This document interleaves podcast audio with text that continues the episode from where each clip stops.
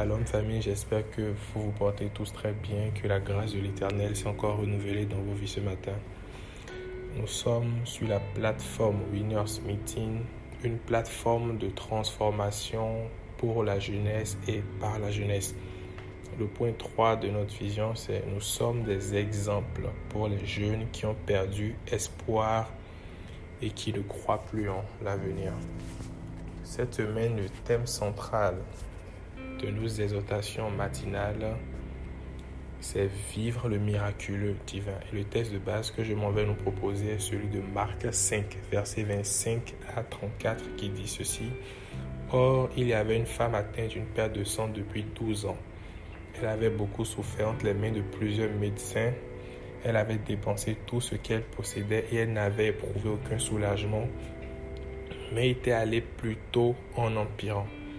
Ayant entendu parler de Jésus, elle vint dans la foule par derrière et toucha son vêtement.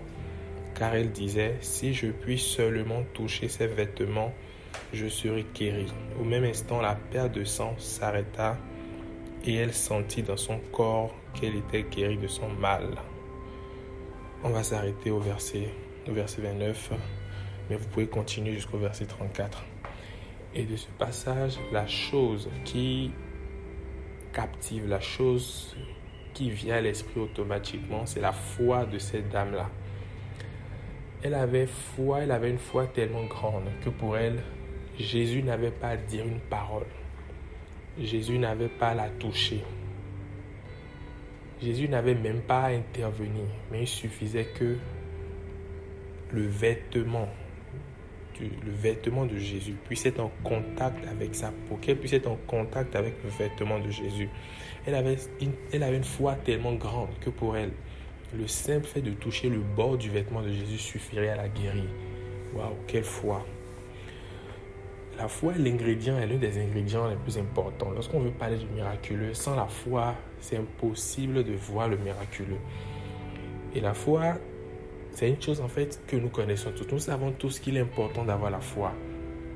Mais face à certaines situations, il est souvent difficile de pouvoir tenir ferme. Il est, parfois difficile de garder la foi quand tout semble aller dans tous les sens. Il est parfois difficile de garder la foi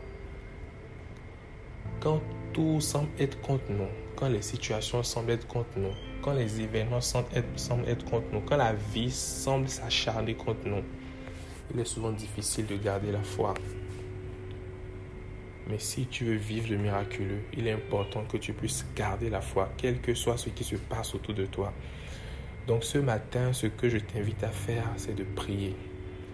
De prier, de demander au Père de te donner une foi, une foi inébranlable, une foi grandissante. La Bible dit que si nous avons la foi, ne serait-ce que celle de la taille d'un grain de sénévé, nous dirons à cette montagne de se déplacer, de se jeter dans la mer, le ferait. Donc la foi a une puissance incroyable. Donc il faudrait que nous puissions avoir une foi inébranlable en Dieu, quelles que soient les situations qui peuvent survenir, quels que soient les vents contraires, quelles que soient les choses qui peuvent se passer. Si nous avons la foi, nous sommes capables de soulever des montagnes. Donc ce matin, je t'invite à prier, à demander la faveur du Seigneur, à demander à ce que Dieu fasse grandir ta foi, que Dieu fasse grandir ta foi au nom puissant de Jésus. C'est la prière que je souhaite que tu fasses ce matin. Demeurez béni.